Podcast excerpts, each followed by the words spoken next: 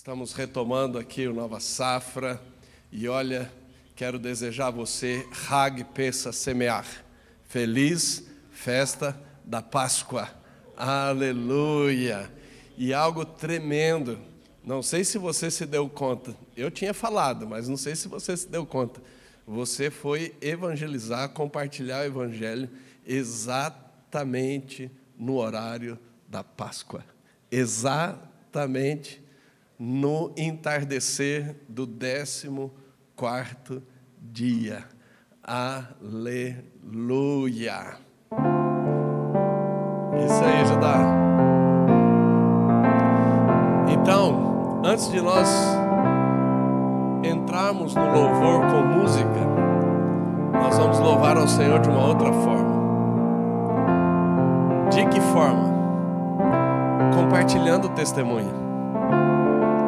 Então vou dar aqui a oportunidade para você vir aqui e compartilhar assim de maneira bem objetiva sua experiência no Parque Taquaral, na prática do evangelismo profético. Você não precisa contar todas as experiências que você teve, mas algo marcante que aconteceu com você. Quem vai começar? E primeiro eu dou oportunidade voluntária. Ok? Então pode vir.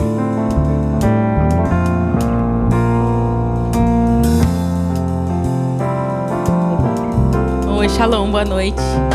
É, a gente foi lá pro Parque Taquaral, como o apóstolo falou, eu fui com a Rafa. E. Vem cá, Rafa.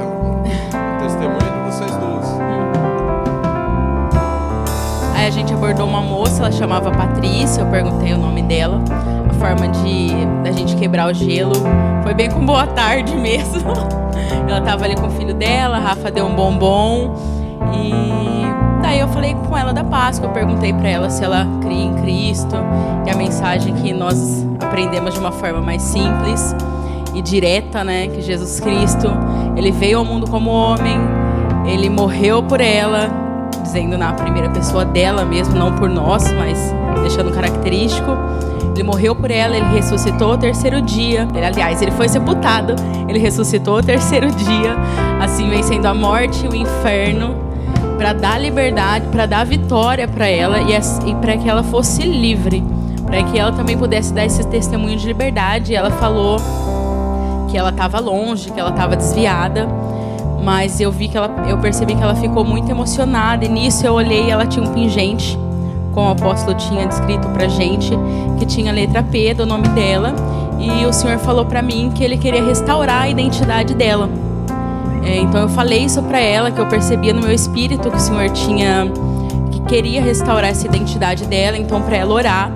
É, que não precisava ser na nossa igreja onde a gente frequentasse, mas que ela orasse ao Pai dela, que ela orasse a Cristo, que Deus tem vários, mas Cristo é um só, e que ali ela, ela orasse e, e procurasse um lugar que ela pudesse frequentar, onde Cristo queria que ela fosse. Não onde ela já foi antes, onde ela pensa em ir, mas um lugar específico que Cristo mostrasse a ela, para que ela voltasse a ter esse amor novamente por Ele e que para Ele poder restaurar essa identidade dela e fazer na vida dela o plano dele, a vontade dele, que é boa, perfeita e agradável. E foi isso, eu creio que foi produtivo. Uou, glória a Deus. Vamos aplaudir ao Senhor Jesus. Mais alguém? Veja a questão. Deus fala, Deus fala. Deus fala. Amém? Mais alguém? Vamos lá. Maria Eduarda para ela. Shalom, tudo bem? Eu e a Maria Eduarda, a gente foi evangelizar é, algumas pessoas e três, três pontos que a gente percebeu foi, primeiro, a rejeição da palavra de Jesus. Então, a gente sentiu na pele isso. Então, a gente puxava um assunto, aí quando chegava em Jesus, a pessoa já... E um ponto, outro ponto também que a gente percebeu é que uma abordagem que foi muito boa, e isso a gente aprende no curso de expedição, foi o testemunho.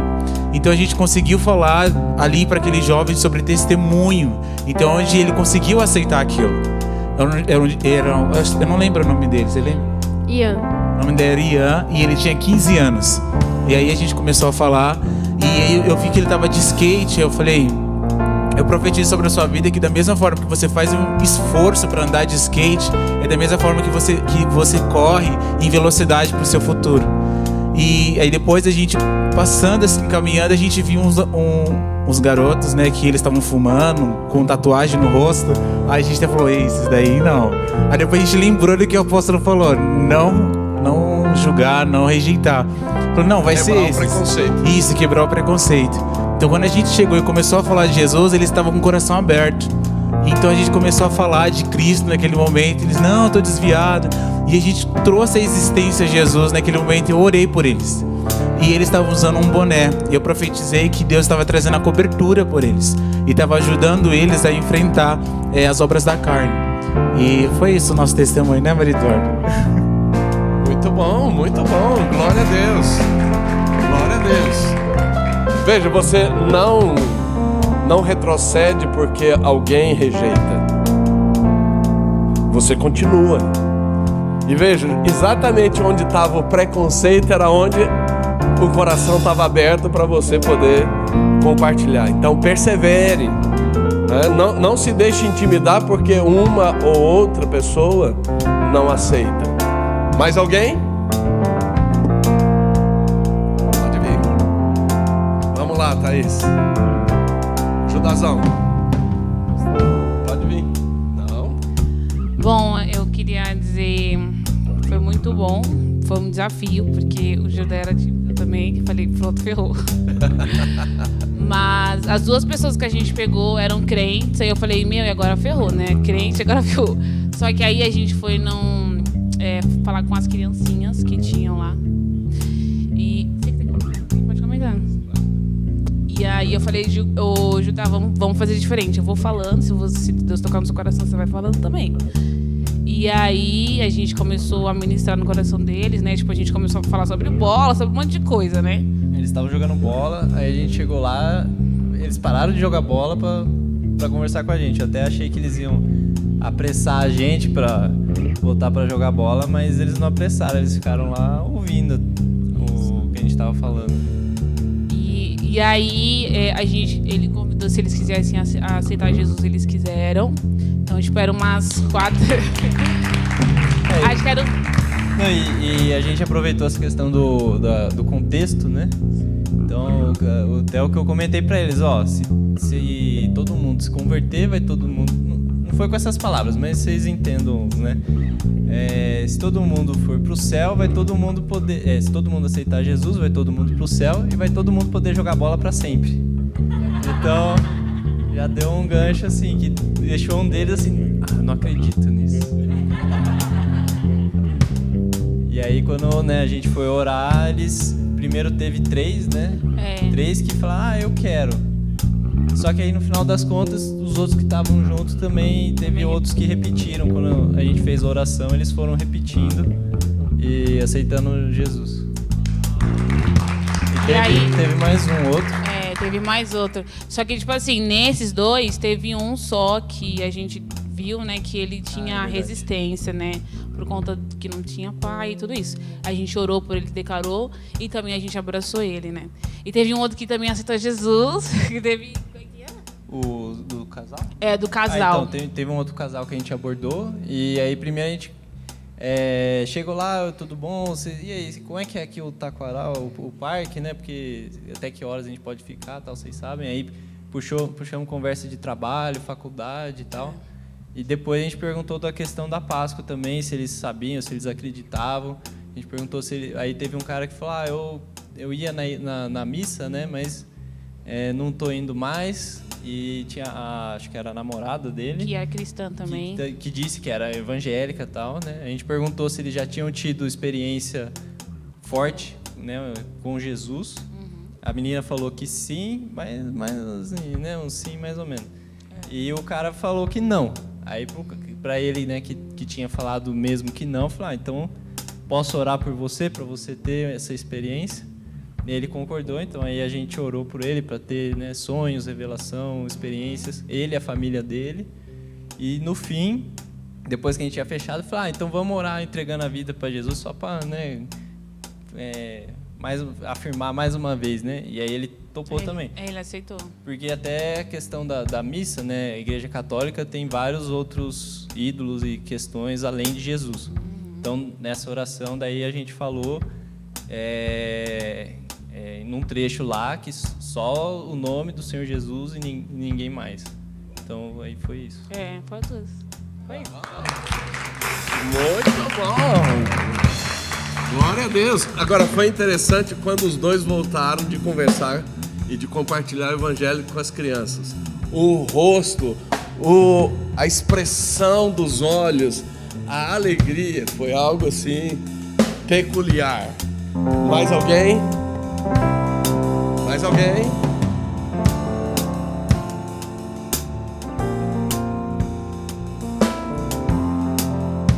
É, a, a gente abordou algumas pessoas, né, eu e a Beatriz, e algo que chamou a atenção, que foi algo que nossa abordagem foi principal, foi com relação a chegar e conversar com as pessoas. E todos que a gente chegou e começou a conversar, a gente falava assim: "Ah, hoje a gente saiu para conversar com as pessoas, para ver como que elas estão, né? E todas elas falaram assim: "Nossa, mas isso é importante, isso não acontece mais, isso é uma coisa assim que as pessoas perderam".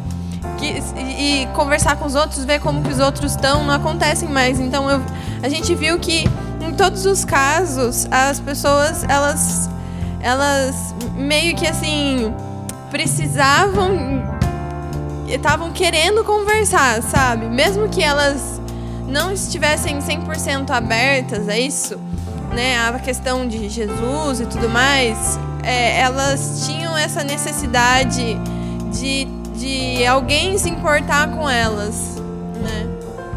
E a gente orou com uma, uma, uma mulher, né? A gente conversou com ela e ela falava assim que ela acredita em energia, né, quântica, e que ela sabia que o importante era a pessoa ser boa, né? E a gente sempre voltava e falava assim, e, Jesus nos no Jesus traz essa bondade, né? A bondade de Jesus. Aí ela falava assim: "Ah, porque a gente faz tudo, universo traz de volta". Eu falei assim: "Então, mas Jesus a gente erra e ele não traz, né? ele não, ele não faz coisa ruim de volta, né?" E a gente foi conversando e ela tava bem aberta a isso, né? E no final a gente falou: "Ah, você quer entregar a sua vida para Jesus?" E ela aceitou e conforme a gente foi orando, ela ficou bem bem emocionada, né? Bem emocionada. Embora tenha tido outros casos que é, as pessoas não foram abertas, a gente conversou com as pessoas e teve um último senhorzinho que ficava. A gente, na verdade, é, focou mais em, a- em pegar, é, falar com as pessoas que estavam sozinhas. Então a gente falou com o sorveteiro, a gente falou com as pessoas que estavam sentadas sozinhas e Deus tocou no nosso coração de falar com um senhor que estava na porta do banheiro. E Deus deu a palavra de que é, Jesus via ele. Então, ele já era evangélico, já tinha aceitado Jesus, mas ele aceitou a oração e tudo mais. Foi muito bom. Tem mais um? É, e ele era funcionário do, do, do- acho que da- do, do parque, né? E ele tava sozinho. Na verdade, ele tava dentro do banheiro, sentado no canto, né? E mas Mas vocês viram a gente, ele lá. viram ele, é, nós vimos lá. Uau! Glória a Deus! Que bênção!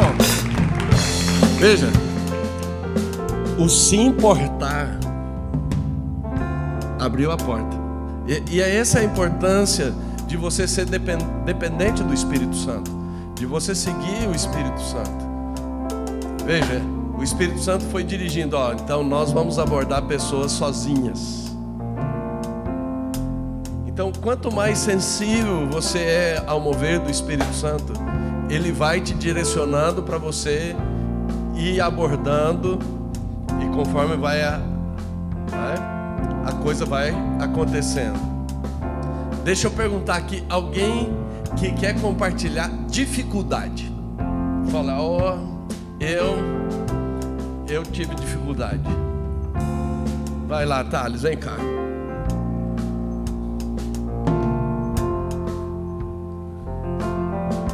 Ah, não tem muito como enrolar, não. Só travei mesmo. Vai lá. Né? Bom, é. Eu.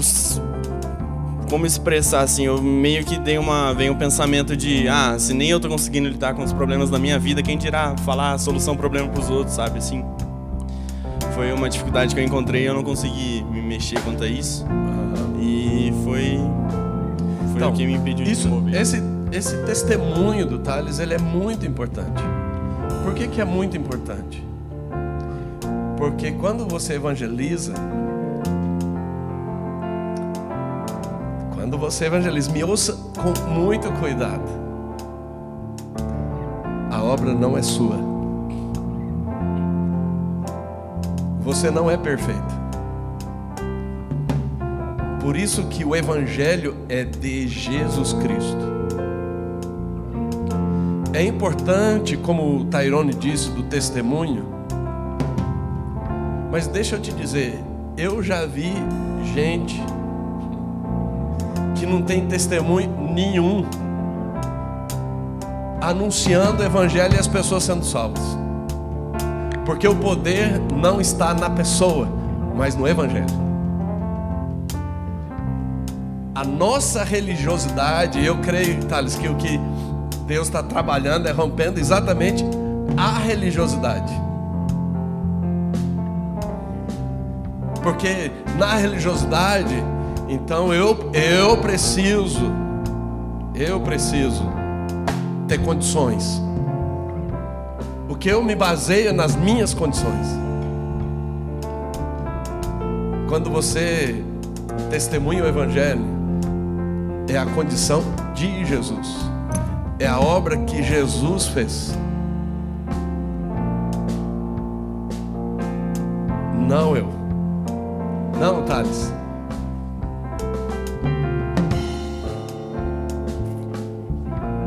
Então nós vamos orar aqui. Erga, fique em pé, vamos orar pelo Thales. É, eu creio que o Thales ele é um símbolo profético. Porque ele teve coragem de dizer assim, ó, eu travei. Né? Tem mais alguém que travou? Que sentiu assim que travou. Então venha. Mais alguém? Vem cá, mano. Sandra. Isso, não, não precisa ter vergonha. Veja, o que vocês vivenciaram hoje, você, nós estávamos compartilhando, né, apóstolo? Você não aprende com palestra. Você pode ficar num treinamento assim, ó. Mas é quando você vai para a prática é que você começa a ter esses embates. E nós vamos orar. Nós vamos orar para vocês serem destravados. E esse é o foco. O foco é o evangelho, não meu. Não. Por isso que Jesus disse, ó, ficai em Jerusalém até que do alto sejais revestidos de poder. Não, não é a capacidade de vocês, mas é o poder do Espírito Santo no evangelho de Jesus. O evangelho de Jesus que é poderoso. Diga, não sou eu que sou poderoso. Não, não, não sou eu que sou o cara ou a cara. É o Evangelho que é poder de Deus. Por isso que é simples. Ok? Então vamos orar. Vamos orar. Pai, na autoridade, no poder do nome de Jesus, nós decretamos agora, em nome de Jesus, na autoridade e no poder do nome de Jesus. Que toda trava caia por terra agora em nome de Jesus. Toda timidez, toda insegurança caia por terra agora. Toda acusação caia por terra agora, em nome de Jesus. Sejam livres, sejam livres, sejam livres, sejam livres, sejam livres, sejam livres, sejam livres, sejam livres para testemunhar o Evangelho com leveza, sem cobrança. Amém?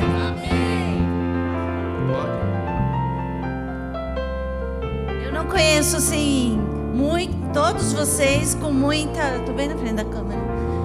Conheço todos vocês com muita intimidade, mas eu quero dizer algo que o Espírito Santo me disse agora. Vocês quero profetizar isso, que é quebrado toda a projeção de perfeccionismo sobre vocês. Amém? De que vocês têm que ser, como o apóstolo falou, mas estar bem para evangelizar ou para fazer qualquer outra coisa que seja obra do Senhor. Porque eu quero declarar isso para vocês, essa palavra, que o poder de Deus se aperfeiçoa nas nossas fraquezas. Repete comigo: o poder de Deus se aperfeiçoa nas minhas fraquezas. De novo, o poder de Deus se aperfeiçoa nas minhas fraquezas. E se tem uma coisa que eu aprendi com Deus, na minha caminhada com Deus, foi que eu não tinha que ser perfeita. Foi que quanto mais fraca, mais imperfeita eu, eu era e reconhecia, mais ele podia manifestar o poder e a glória dele através de mim. Então, assim, eu acho lindo vocês estarem aqui, porque muitas vezes dentro da, dentro da igreja, a religiosidade, ela massacra isso. E hoje nós estamos tirando esse jugo de sobre vocês. Amém? Então tira o jugo. Fala, eu saio desse jugo em nome de Jesus. Tudo posso naquele que me fortalece. Amém? E há algo que eu quero profetizar sobre o Nova Safra. Porque biblicamente hoje, a partir das 18 horas, é o 15 dia. Nesse 15 dia era exatamente quando Israel entrava no início da sua colheita. Então eu quero proclamar uma nova estação de colheita, uma nova estação de colheita em nome de Jesus, uma nova estação de colheita na sua vida, no nova safra, salvando esta geração em nome de Jesus.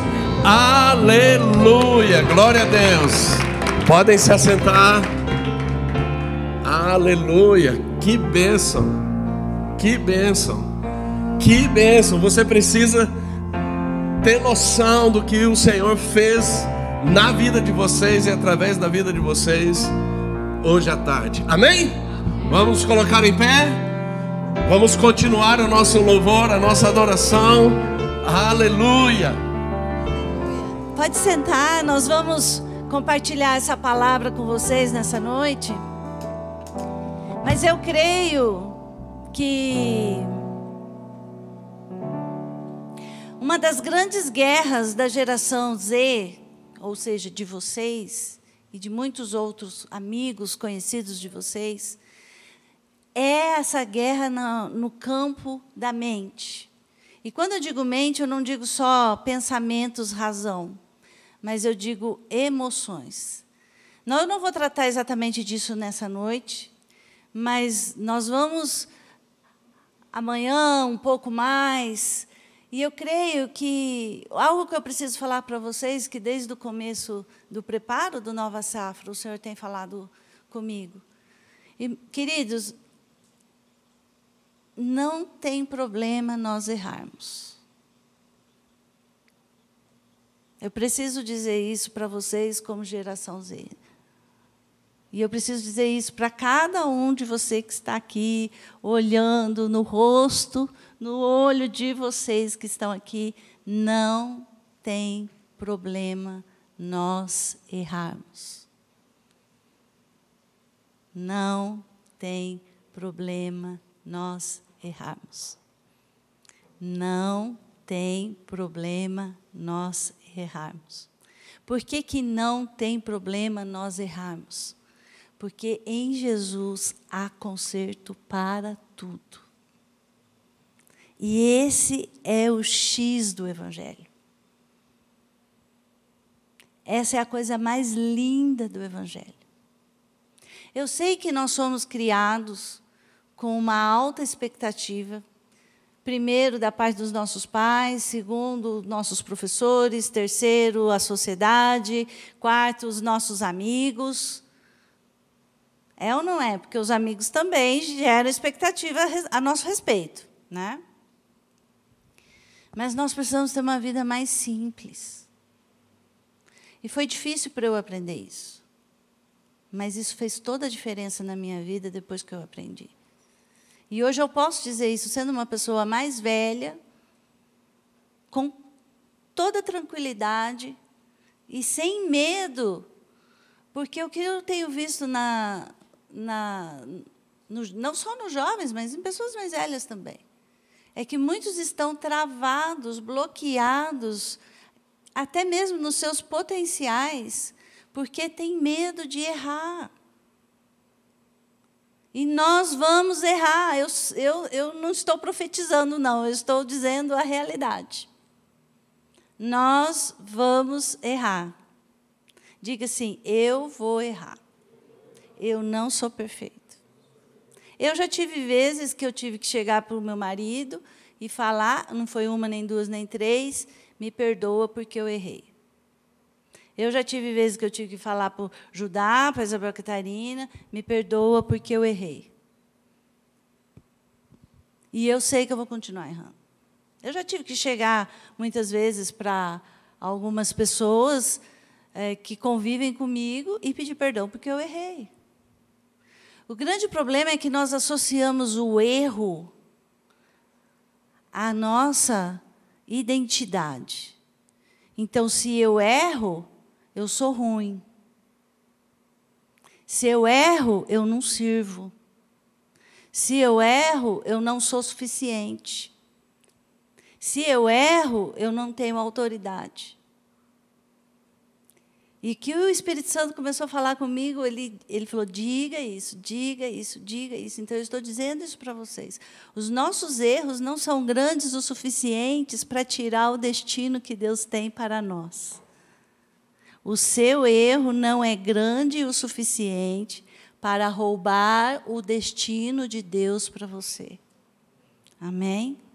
Porque há sempre um caminho redentivo.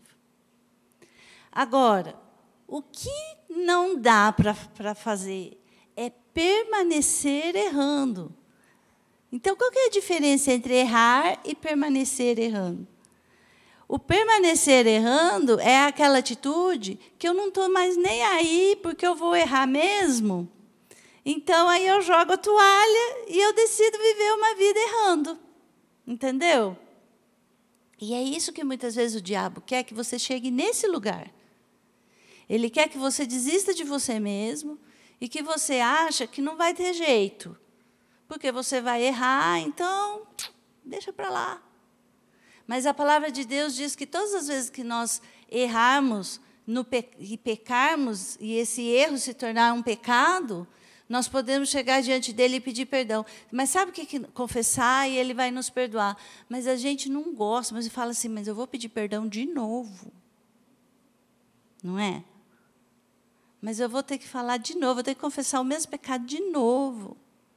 Então, quem nós mesmos nos julgamos não merecedores. Gente, vamos falar a verdade? O que vocês acham? Quantas vezes você mesmo já emitiu um julgamento de não, não tem mais jeito para você mesmo? Então, nessa noite, eu quero declarar isso sobre vocês, e ao declarar sobre vocês, eu quero declarar sobre o Nova Safra, sobre toda a geração Z, em nome de Jesus, porque os nossos erros, eles não são poderosos o suficientes para nos afastar do Senhor. Amém? E eu creio que nós precisamos é, insistir nisso, porque isso tem evitado que vocês tomem as decisões porque tem medo de errar.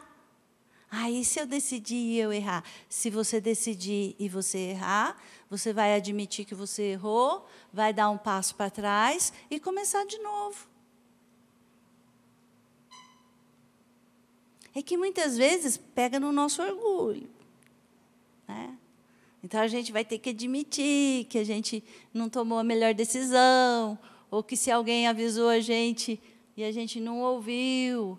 Mas se a gente conseguir dar jeito no orgulho, que é na cruz, né, como foi falado hoje, é muito mais simples. Dá um passo para trás e fala: Não, Senhor, tá, eu errei, mas eu vou de novo. Esse exemplo da carteira de motorista que o Adriano pediu para eu dar é bem interessante, porque eu errava todas as vezes na mesma coisa, gente. Eu ia virar e esquecia de dar seta. Aí, depois que eu esquecia de dar seta, aí eu já ficava nervosa, aí o carro morria, aí eu já não conseguia estacionar, aí já, já era. Entendeu? Cheguei a um ponto de pensar assim, ah, acho que esse negócio de dirigir não é para mim, não. Imagina. Então eu quero dizer para você que se você chegou nesse ponto de pensar que alguma coisa não é para você, porque você está errando sempre no mesmo lugar, é hora de você se levantar e declarar em nome de Jesus: tudo posso naquele que me fortalece, para você poder continuar tomando as decisões necessárias. E eu vou falar sobre isso. Decisões definem destinos. Repete comigo. Decisões definem destinos. Fala para quem está do seu lado. Decisões definem destinos. Fala para quem está do outro lado. Decisões definem destinos. As nossas decisões vão, vão definir onde nós vamos chegar. E eu vou começar com vocês em 2 João 2,14. Quem vai ler? Vamos lá. Segunda, segunda não, 1 João 2,14. Quem vai ler? Eu vos escrevi, pais, porque já conhecestes aquele que é desde o princípio. Eu vos escrevi, jovens, porque sois fortes e a palavra de Deus está em vós, e já vencestes o maligno. Quem já tinha ouvido falar esse versículo antes? Quem já leu esse versículo antes? É um dos versículos que mais se fala para jovens. E eu quero colocar para vocês aqui. João escreve para esses jovens, citando uma característica, citando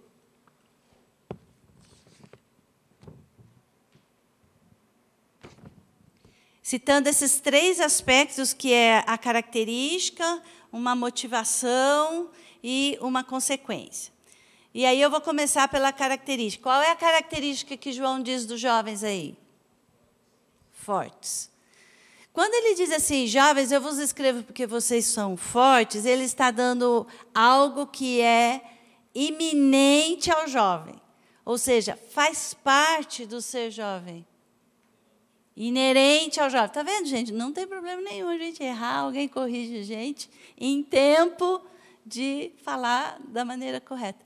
E é isso que eu quero passar para vocês nesse, nessa, nesse Nova Safra. Se, se nós não tivermos condições de lidar com os nossos erros, nós vamos ficar travados na nossa vida, como eu tenho visto que muitos de vocês já andam ficando por aí, desanimados, entristecidos, mas João diz exatamente o contrário, que o jovem é forte. Digo, o jovem é forte. Então, que desânimo é esse que tem atacado os jovens? Que tristeza é essa que tem abalado os jovens? Desalento, essa coisa assim que parece que, nossa, minha vida não, não tem mais sentido. Esse forte, ele significa, vou falar para você a palavra, uh, não vou falar a original, porque eu não sei pronunciar bem o, o grego, né? Mas essa palavra forte no grego, ela significa intenso, veemente, apaixonado, é, engajado, comprometido. E nós vemos que toda a movimentação, todo, toda a revolução começa onde? Com os, com os, os, os maduros da minha faixa etária. É ou não é? É ou não é? O que vocês acham? Não, vamos, vamos, vamos conversar, vamos conversar.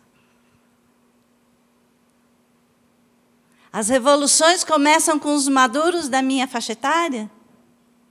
Vocês estão voando, gente. Ó, traz a mente aqui, ó, volta aqui. As revoluções começam com os maduros da minha faixa etária? As revoluções começam com quem?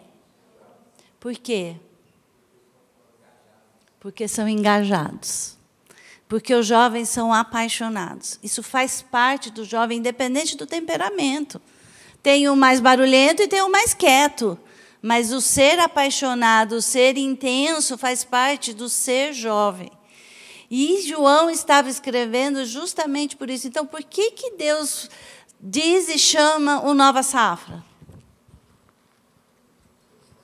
Porque são fortes, engajados.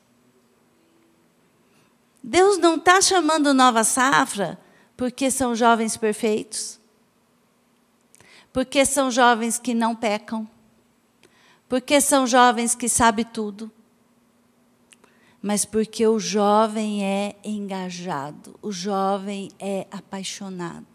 O jovem, quando ele põe uma coisa na cabeça, ou quando algo entra na cabeça dele, só Deus para tirar. Não tem conversa, não tem argumento, não tem nada. Ele decide que ele quer aquilo e ai, ai, ai, sai, de sai da frente. Vocês estão rindo, assim, tem umas risadinhas aqui, ali, taranã. Aí entra pai, entra mãe, entra pastor, entra apóstolo, corre, qualquer um, pode vir qualquer um que não muda a ideia. Aí, ah, esse menino é teimoso. Ah, mas você não tem jeito. Mas você não aprendeu ainda. Vocês já ouviram coisas assim ou não? Você precisa perceber o seguinte, que tem uma característica a ser redentiva.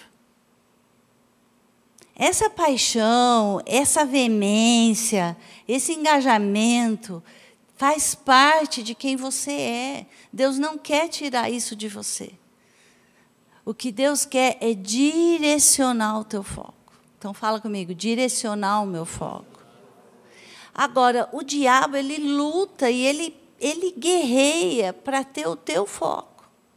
Porque ele sabe que se ele conseguir fazer você desejar aquilo que não é o que Deus quer para você, ele consegue tirar você do caminho. Então eu vou te dizer uma coisa: o problema não é você. O problema não é você. O problema não é você. Quem é o problema? Vocês estão com sono, gente. Quem é o problema? Quem é o problema? Vocês não sabem? O diabo. Vocês estão com. Tá vendo? Sabe por que vocês não respondem? Eu vou falar. Porque vocês têm medo de errar. Entendeu? Só que, gente, se a gente não errar, tem coisa na vida, e eu vou ser bem sincero com você. Tem coisa na vida que eu só aprendi depois que eu errei. Porque nem tudo a gente aprende no Google, nem tudo a gente aprende nos livros, e nem tudo a gente aprende com as outras pessoas. Algumas coisas nós vamos errar. Então, não tenha medo de errar, responda. Se tiver errado, você vai aprender. Então, o diabo ele faz isso. Ele faz de tudo, por isso que eu digo que ele é o problema nessa situação, porque ele faz de tudo para conseguir o quê? caçar ou capturar o teu foco. Ele faz de tudo para conseguir chamar a tua atenção. E se ele consegue chamar a tua atenção e gerar um interesse dentro do seu coração a respeito daquele assunto, aí ele já conseguiu quase 100% do que ele precisava. Porque daí a tua força, fala, com, fala comigo assim, a minha força, a minha paixão, o meu engajamento vai ser totalmente direcionado naquele foco. Então, se eu não discerno quem está determinando o meu foco, já era. Pode ver, às vezes você põe uma coisa na tua cabeça assim, não, eu quero fazer aquela viagem. Quem já, já pensou uma coisa assim, não, eu quero fazer aquela viagem. Eu vou planejar, vou trabalhar, né, vou guardar dinheiro, e daqui dois anos eu vou para aquela viagem. E aí, gente, pode vir profeta, profetiza, pai, mãe, pandemia, seja lá o que for, não sai da tua cabeça que você vai fazer o quê? Aquela viagem. Então nós precisamos começar a perceber que essa guerra, ela é constante, ela é diária na vida do jovem. E não ter a expectativa de que você vai ter. Às vezes eu ouço assim, ai, mas eu queria um dia de paz, né? A pessoa até fala assim, ai, eu queria ter um dia de paz, sem que eu tivesse que ficar assim guerreando o tempo todo. Então, já vou te dizer: essa paz que excede todo entendimento que você está procurando, não é uma solução que vai te dar. Não é uma resposta que vai te dar. É só Jesus que vai conseguir te dar essa paz, porque todo dia você vai ter essa guerra. Porque todo dia você vai ter esse conflito. E eu estou dizendo isso não é para te desanimar, já vou te dizer. Oi? E eu estou dizendo isso que não é para te desanimar. Estou dizendo isso porque você é o quê? Forte. Diga, eu sou forte. Então, primeiro, Satanás vem, ele capta a sua atenção, o seu interesse, o seu foco. Ele gera em você, ele canaliza, ele não, né? Você mesmo acaba canalizando a tua veemência, a tua paixão, a tua determinação para esse foco. E a partir daí, gente, não precisa mais muita coisa. E ele começa a propor para você o seguinte: ó, o dia que você atingir esse foto, você vai ser feliz. O dia que você realizar esse sonho, você vai ficar em paz. O dia que você tiver tal coisa, ou aquela namorada, ou aqueles amigos, ou aquele bem, ou aquele carro, ou aquele, aquela profissão, aí você vai ser feliz. Só que você vai indo de guerra em guerra, de jornada em jornada, às vezes você chega naquele ponto e aí não deu tudo nada certo, porque você achava que se tivesse aquela solução, tudo ia ficar bom, e daí chegou, ficou bom? Não ficou bom. Aí passar mais um tempo, perde, surge um outro, um foco diferente, e você continua indo para cima daquele foco com tudo, esforçado, responsável, e aí não ficou bom. Chega uma hora que daí você está com vinte e poucos anos, você já está cansado. Quantos jovens já estão cansados? Sem medo aqui de ser julgado. Sim, pode levantar se quiser. Já está cansado ali aqui, quase todo mundo. Então, onde que essa força está canalizada, gente? Aonde que essa paixão está canalizada? Hum? É. E ela está ali mantendo você cativo, mantendo você sempre num foco errado, mantendo você sempre numa expectativa errada, mantendo você sempre numa situação que parece que vai dar tudo certo, que parece que vai estar tudo certo, e daí, de repente, quando estava para dar tudo certo, o que, que acontece? Frustra. Aí vem o que? A tristeza, aí vem o abatimento, aí vem o cansaço, E aí o diabo vem com uma nova proposta. Aí você se anima de novo. Agora vai, agora é a minha paixão, agora o meu empenho. É assim ou não é? Como, como que eu vou arrumar isso? Tem três coisas que você precisa cuidar. Primeiro, os seus interesses, aquilo que você deseja e as suas aspirações. Todas as vezes que surgiu uma proposta de interesse, de desejo ou de vontade no teu coração, coloca diante do Senhor. Não parte para cima logo de cara. Já não vai definindo isso que é o que Deus tem para você. Coloca diante do Senhor. Fala, Senhor, olha, não tenha medo, porque a gente, no medo de errar, a gente vai falar assim: Ai, eu nem vou orar, porque vai que não é de Deus. Não, gente, a gente tem que pôr diante de Deus. Uma vez eu estava procurando um lugar para morar e eu estava interessada num tipo de, de moradia e não estava dando nada certo. Aí eu lembrei, né? Tenho que vamos pôr diante de Deus, porque só estava me frustrando. Só tinha ido uma vez, tinha ido duas vezes, tinha ido três vezes, só estava dando errado. Aí eu resolvi mudar o meu foco de interesse. Em vez de deixar o meu interesse na moradia em si, eu falei: quer saber, Deus, onde que o Senhor quer que eu more? Gente, no dia seguinte apareceu não só o lugar, como tudo deu certo. Então, repete comigo: eu preciso cuidar do interesse.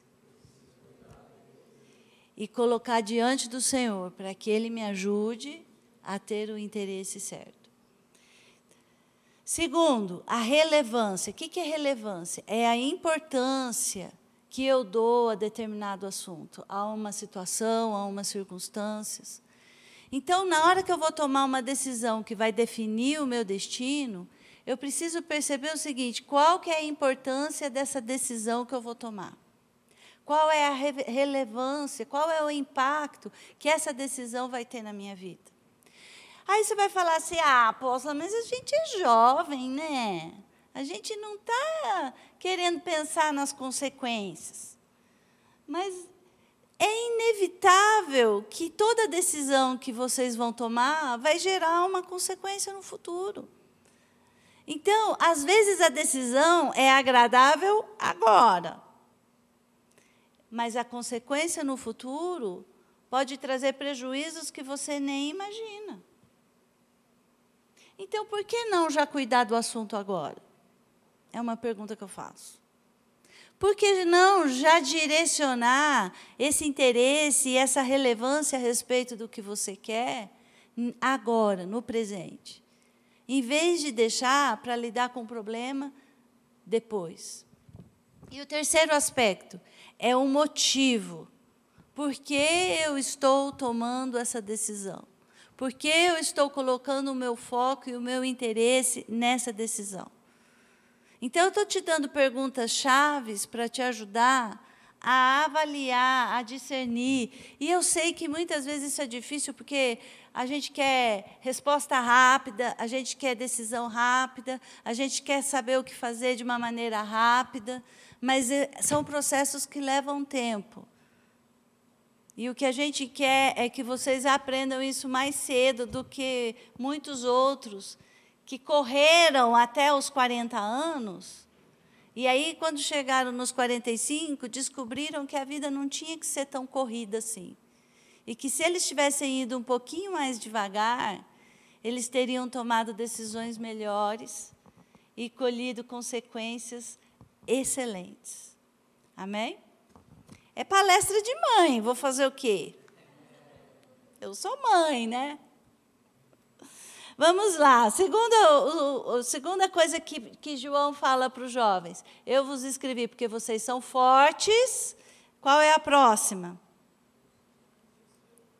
Não, não, antes de vencer o maligno. O que está lá? Pega a Bíblia, olha lá, 1 João 2,14.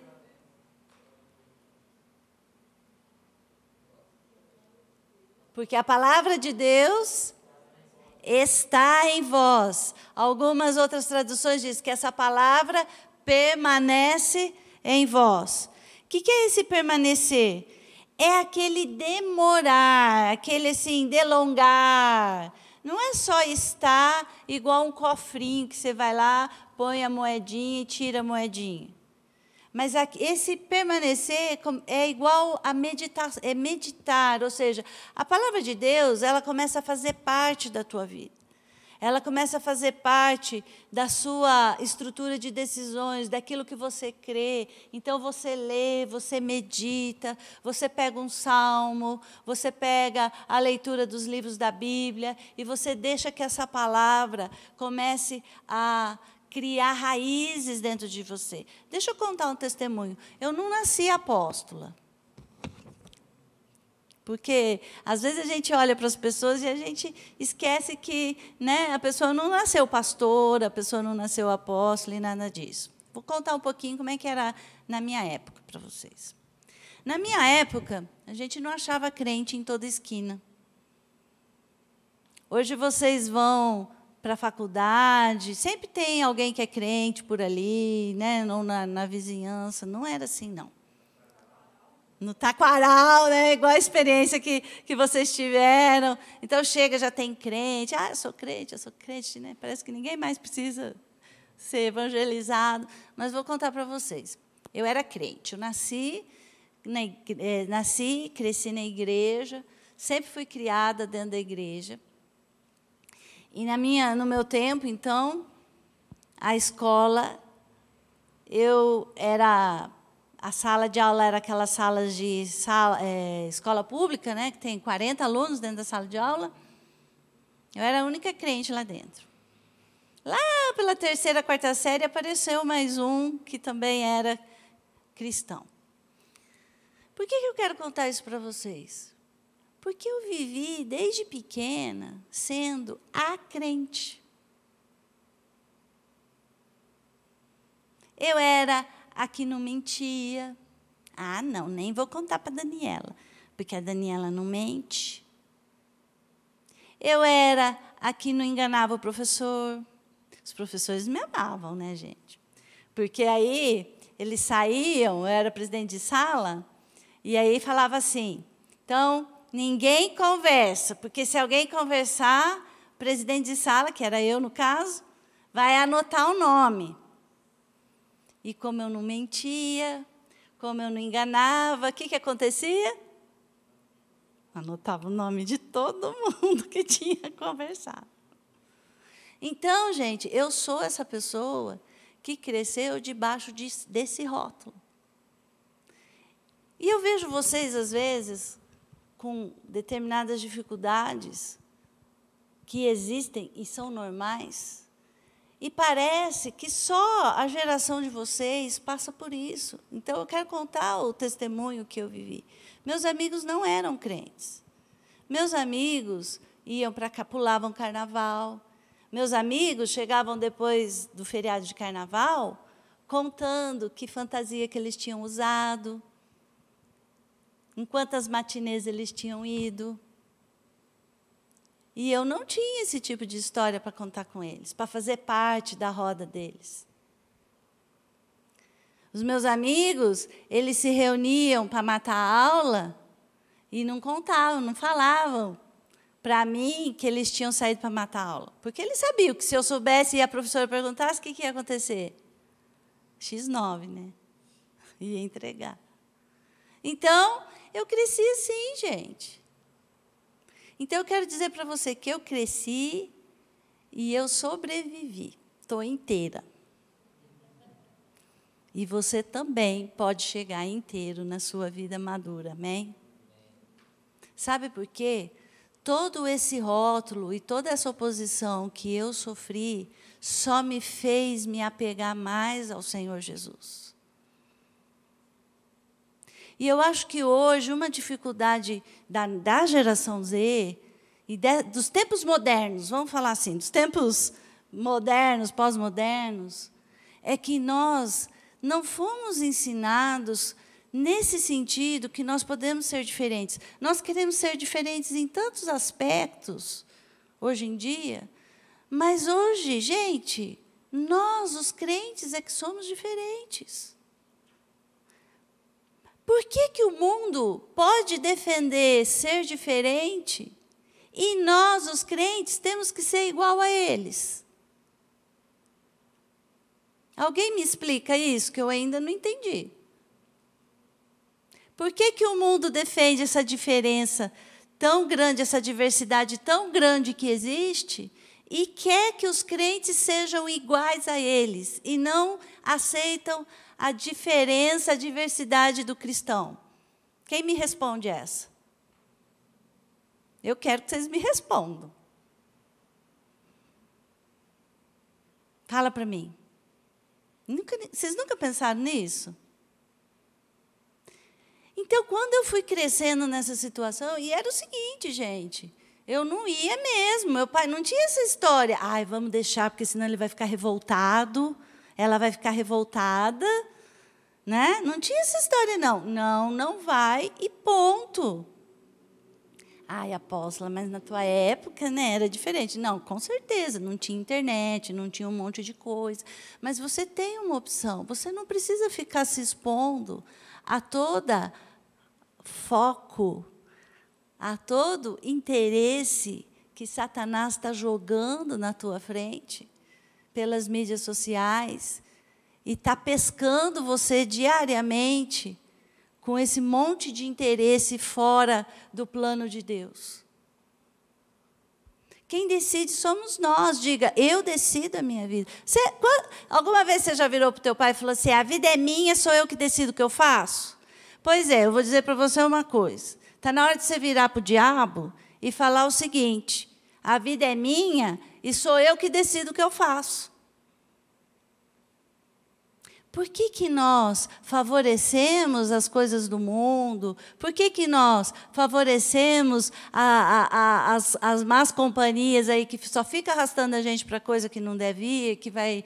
Por que, que nós favorecemos e nós não favorecemos a palavra de Deus?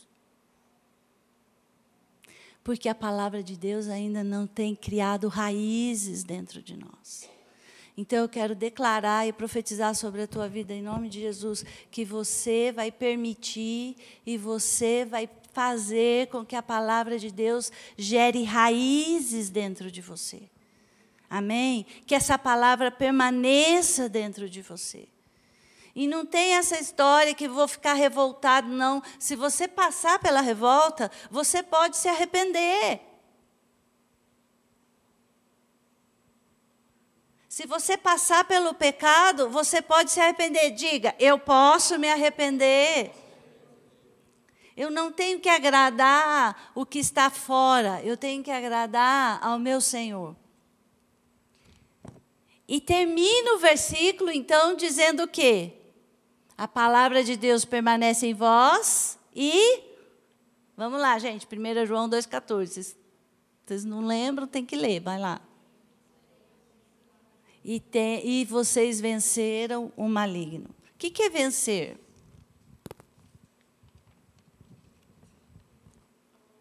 Levanta, gente, levanta, vocês estão me dando aflição, vai, levanta. Levanta, estica. É, boceja um pouco. É, isso. Aí, todo mundo. Troca de lugar, assim, faz de conta que vai no lugar, volta. Não, eu ia aí, não, não vou mais. Aí. Então fala para mim, o que é vencer? Sem medo de errar. O que é vencer? Derrotar o, o oponente. O que mais? O que é vencer? Fala alto. Triunfar. O que é vencer? Alcançar um objetivo. O que é vencer? Estar em primeiro lugar. O que é vencer? Fala alto, gente, eu não ouço. Não perder, muito bom. Pode sentar, gente. Não, vocês estão rindo, mas é verdade isso que o, que o Daniel disse. Agora eu vou perguntar umas coisas para vocês. Vamos lá. Eu gosto de fazer palestra perguntando, vocês já perceberam, né? Não dou sossego, senão vocês dormem. Vamos lá. Como você não perde?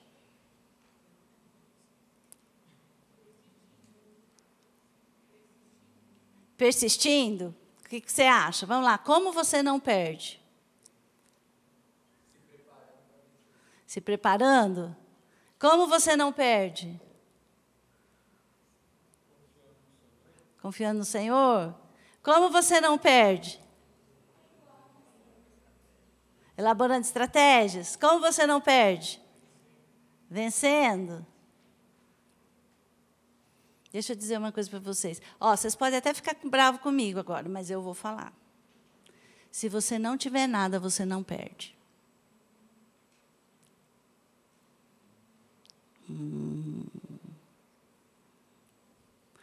Se tudo que você tem está em Jesus, o diabo não pode tirar nada de você.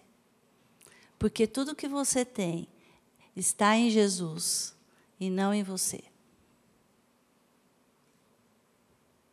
A guerra dele, o ataque dele, vai ser frustrado com certeza.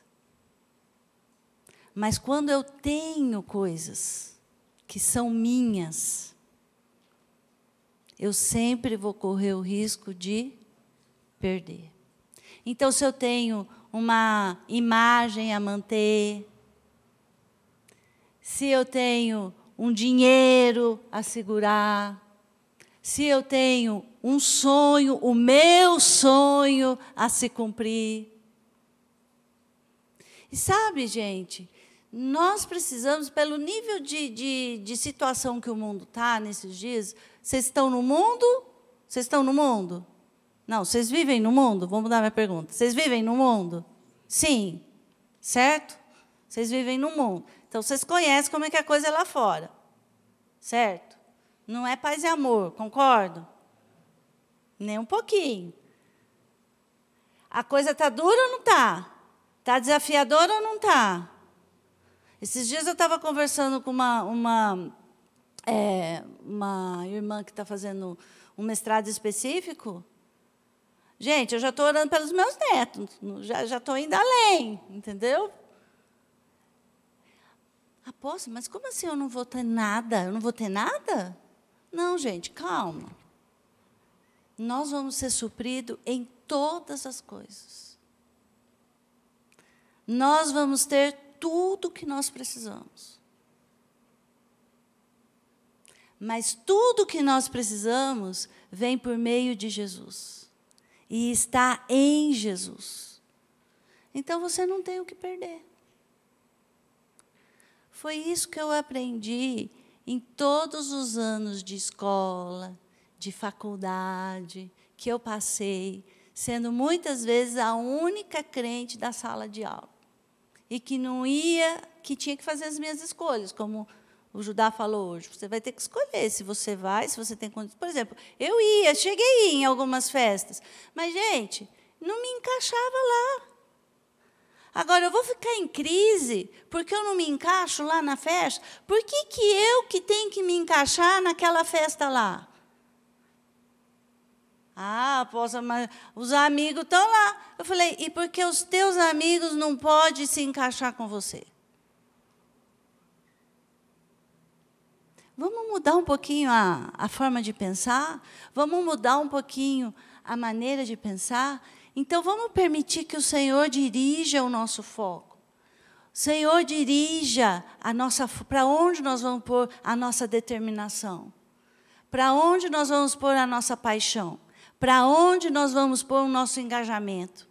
Vamos deixar Deus fazer isso. Agora, você pode falar, ah, apóstolo, mas não estou afim disso. Não, se você não está afim, aí você precisa ir lá para Deus e falar assim: é o seguinte, Deus, estou liberando o Senhor de cuidar de mim porque eu não estou afim de, de, de seguir a tua vontade. O que não dá, gente, é para a gente fazer o que a gente bem entende da vida e depois colocar a culpa em Deus, porque Deus não cuidou da gente. A gente quer fazer o que a gente bem entende, aí as coisas dão errado, aí a culpa é de quem? É de Deus? Mas graças a Deus, porque tem uma história lá em Lucas, lá nos evangelhos, falando do filho pródigo. Quem que era o filho pródigo? Foi aquele filho que falou assim: ó, não estou querendo, deixa eu cuidar da minha vida. Saiu, se mandou, gastou tudo que ele tinha, toda a herança dele. Mas ele lembrou o seguinte: se eu tiver disposto a voltar lá na casa do meu pai, eu vou ter comida, eu vou ser cuidado, eu vou ser guardado, tem lugar para mim. Então é isso que eu quero dizer para você, que hoje talvez esteja aí pensando: ah, mas eu não estou afim. Eu quero dizer o seguinte: a hora que você cair em si e você lembrar de Jesus, saiba que você pode voltar. Se hoje você ainda não está preparado para fazer essa volta, eu quero deixar essa palavra registrada no teu coração. Você pode voltar. Porque sempre vai ter o um lugar para você quando você decidir voltar. Mas eu quero dizer o seguinte: por que não voltar hoje? Por que não? Por que esperar mais um pouco? Por que experimentar mais um pouco lá fora, sendo que o que você já conheceu, você já viu que não funciona? E por que esperar mais um pouco se a palavra de Deus está dizendo que você vence o maligno? E esse maligno aqui não é diabo, sabia? Essa palavra maligno, ela é todo tipo de coisa ruim, mal, todo tipo de dor, todo tipo de dificuldade, de crueldade, de agonia, toda sorte de prejuízo que existe é esse maligno que João está falando. Então, ele está dizendo assim: jovens, eu escrevi para vocês porque vocês são apaixonados, porque a palavra de Deus permanece, ou esteja, está enraizada em você, e você vence todo tipo de mal que existe no mundo. Ou seja, não vai ter nada no mundo que vai ganhar de você. Não vai ter nada do mundo que vai tirar algo de você. Olha que promessa maravilhosa.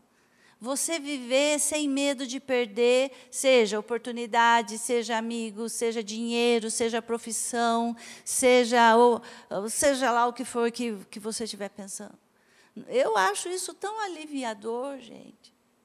Então, quando eu fui para o ministério, que daí eu já tinha, já era casada, eu já tinha mais, eu era nova ainda porque eu casei cedo, né? eu já tinha todo esse background de resistir, de ser a diferente, de não ter aquela turma dando apoio, de ter que ir contra a maré. Então, o ministério, para mim, foi outro nível. Foi nível hard? Foi nível hard. Mas eu já tinha esse background. Porque o Espírito Santo foi me ajudando a deixar que a palavra de Deus formasse essas raízes dentro de mim. Então eu quero profetizar isso para você nessa noite, que você tem condições de tomar essa decisão. Você tem condições de fazer essa escolha. E só você tem decisão.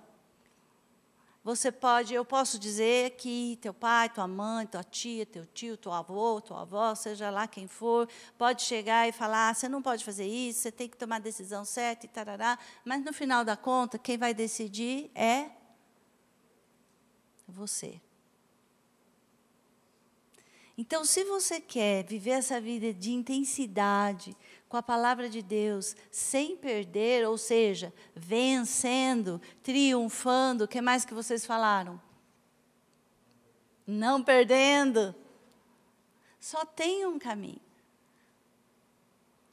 E eu quero declarar e profetizar nessa noite que essa suga, essa perda de energia, essa perda de ânimo, essa perda de propósito, essa perda de destino que muitos de vocês têm experimentado, é esse roubo que o diabo está fazendo de coisas que talvez você tenha assimilado, mas que não são as, pro, as propostas que Deus tem feito para você.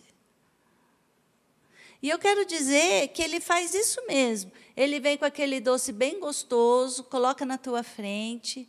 Aí você nem estava pensando naquilo, mas de repente você começa a ficar com vontade de comer aquele doce. Aí, de repente, ele tira o doce da tua frente.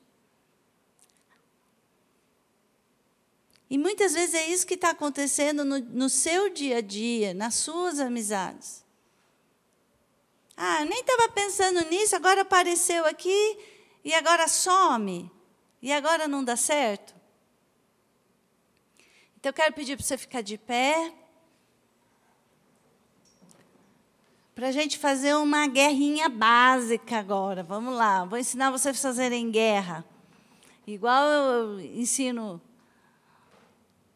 lá em casa, igual eu ensino o pessoal mais velho, que é a guerra do jovem forte. Fala, a guerra do jovem forte.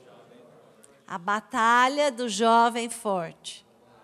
Como que é a batalha do jovem forte? É aquela, Senhor, em nome de Jesus, eu reivindico. O meu propósito, o meu destino profético. É essa? Não. Lembra, lembra aí de alguma coisa assim que você queria muito? Lembrou? Não vai precisar falar, não, pode ficar tranquilo. Lembrou? Lembra a disposição que você tinha para conquistar esse, esse, isso aí que você queria muito? Lembrou? Lembra um pouquinho o que, que você fez, né? Aqui você se sujeitou para conquistar isso que você queria muito. Agora fala para mim, teve intensidade nisso ou não? Tanto faz. Tá? Então você vai pegar essa intensidade que você lembrou dela. E nós vamos usar essa, na, essa, essa intensidade na batalha. Tá bom? Então nós estamos aqui pelo nosso destino, pelo destino profético de vocês, certo? Eu não vou entrar em detalhes específicos, vamos para o destino profético. Você deseja o destino profético de Deus para você? Você deseja? Ou tanto faz? Ah, tanto faz, desde que eu, né? Tá bom. Ou você deseja o destino profético? Eu quero que você deseje, mas só você pode desejar, eu não posso desejar por você. Você deseja? Então você vai lembrar dessa intensidade que você teve aí em algum momento, em alguma situação, e você vai colocar essa intensidade, direcionar nessa guerra agora. Porque esse vencer o maligno, ele implica nessa guerra. E por isso que nós vamos fazer essa guerra. Se você vai gritar, sapatear, se você vai deitar no chão, se você vai urrar, se você vai liberar um gemido, eu não sei como que essa intensidade vai acontecer, mas nós vamos liberar essa intensidade. Amém? E nós não vamos mais aceitar que o diabo fique roubando coisas de nós, porque nós não vamos mais assimilar o que ele está propondo para nós. Nós vamos parar de aceitar essas propostas indecentes. Eu estou profetizando isso, amém? Em nome de Jesus. Não vai pensar assim, ai, apóstola, mas e se? se e se a gente se arrepende, amém? E volta para o caminho. Fala-se, e se eu vou me arrepender daí e volto para o caminho. Mas eu não vou perder a intensidade pelo meu destino profético. Tá bom? Então, preparados aí? Lembraram? Vou contar até três e você vai entrar na guerra. Nós estamos aprendendo, tá? Não tem que ter medo de errar. Então vamos lá. Um, dois e três.